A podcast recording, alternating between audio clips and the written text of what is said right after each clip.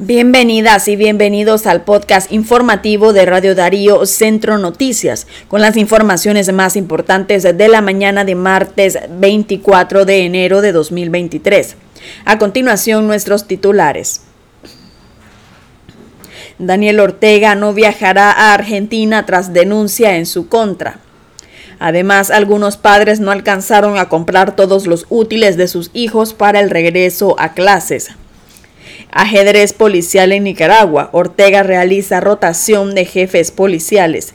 Y en la noticia internacional, CELAC suma a Brasil y se reúne en convulso contexto político. Y así es como iniciamos el desarrollo de las informaciones. Daniel Ortega no viajará a Argentina tras denuncia en su contra. El dictador Daniel Ortega no asistirá a la séptima cumbre de Comunidad de Estados Caribeños y Latinoamericanos CELAC la cual se celebrará este próximo martes 24 de enero en, Buenos Aires, Argentina. Se espera que el canciller Denis Moncada asista a la cumbre en representación de la dictadura. Hasta el momento la dictadura no se pronuncia sobre las razones por las cuales Ortega desistió de viajar a Argentina.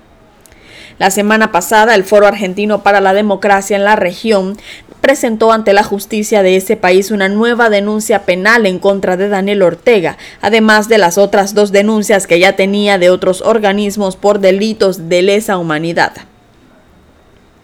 Algunos padres no alcanzaron a comprar todos los útiles de sus hijos para el regreso a clases.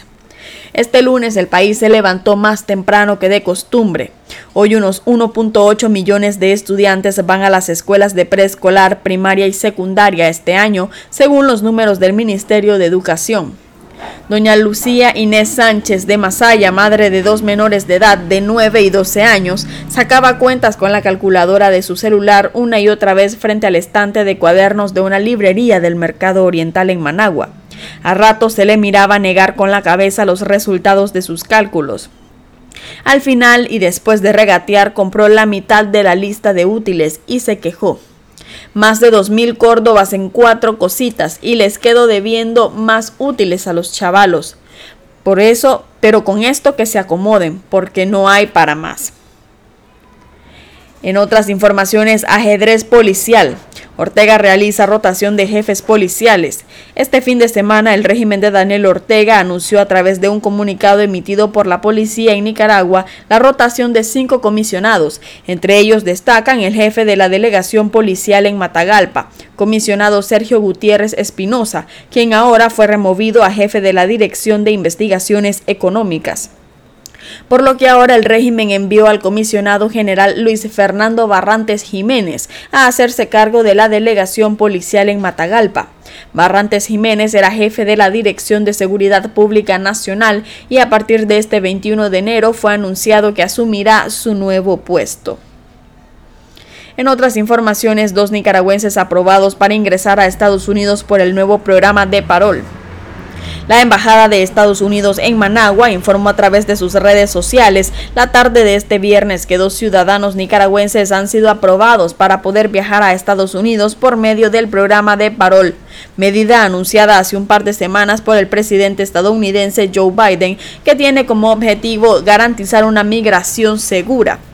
De igual manera, la embajada acompañó el anuncio con una imagen en la que emiten una advertencia a los migrantes nicaragüenses, haitianos, cubanos y venezolanos, dejando en claro que la única forma de ingresar a los Estados Unidos es a través de este programa denominado Parol Humanitario. En otras informaciones encuentran cuerpo de joven que se lanzó a un ferry en Nicaragua. Marvin Villarreal Vargas, de 27 años, el pasado viernes 20 de enero decidió quitarse la vida lanzándose desde un ferry en marcha. Según testigos, el hombre se había tirado desde la embarcación antes de que la nave llegara al muelle de Moyogalpa, en la isla de Ometepe, Rivas, en horas de la noche.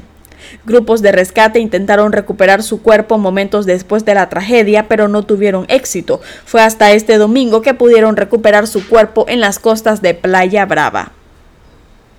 Y en la noticia internacional, CELAC suma a Brasil y se reúne en convulso contexto político.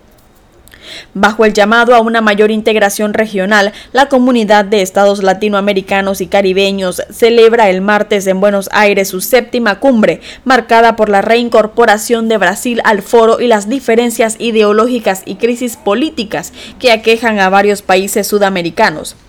El gobierno de Argentina celebró el regreso de Brasil al foro político de la mano de sus tres veces presidente, Luis Ignacio Lula da Silva, luego de que su antecesor, el derechista Jair Bolsonaro, apartó al país hace tres años, alegando que se había convertido en un escenario que daba protagonismo a los gobiernos izquierdistas y autoritarios de Cuba, Venezuela y Nicaragua.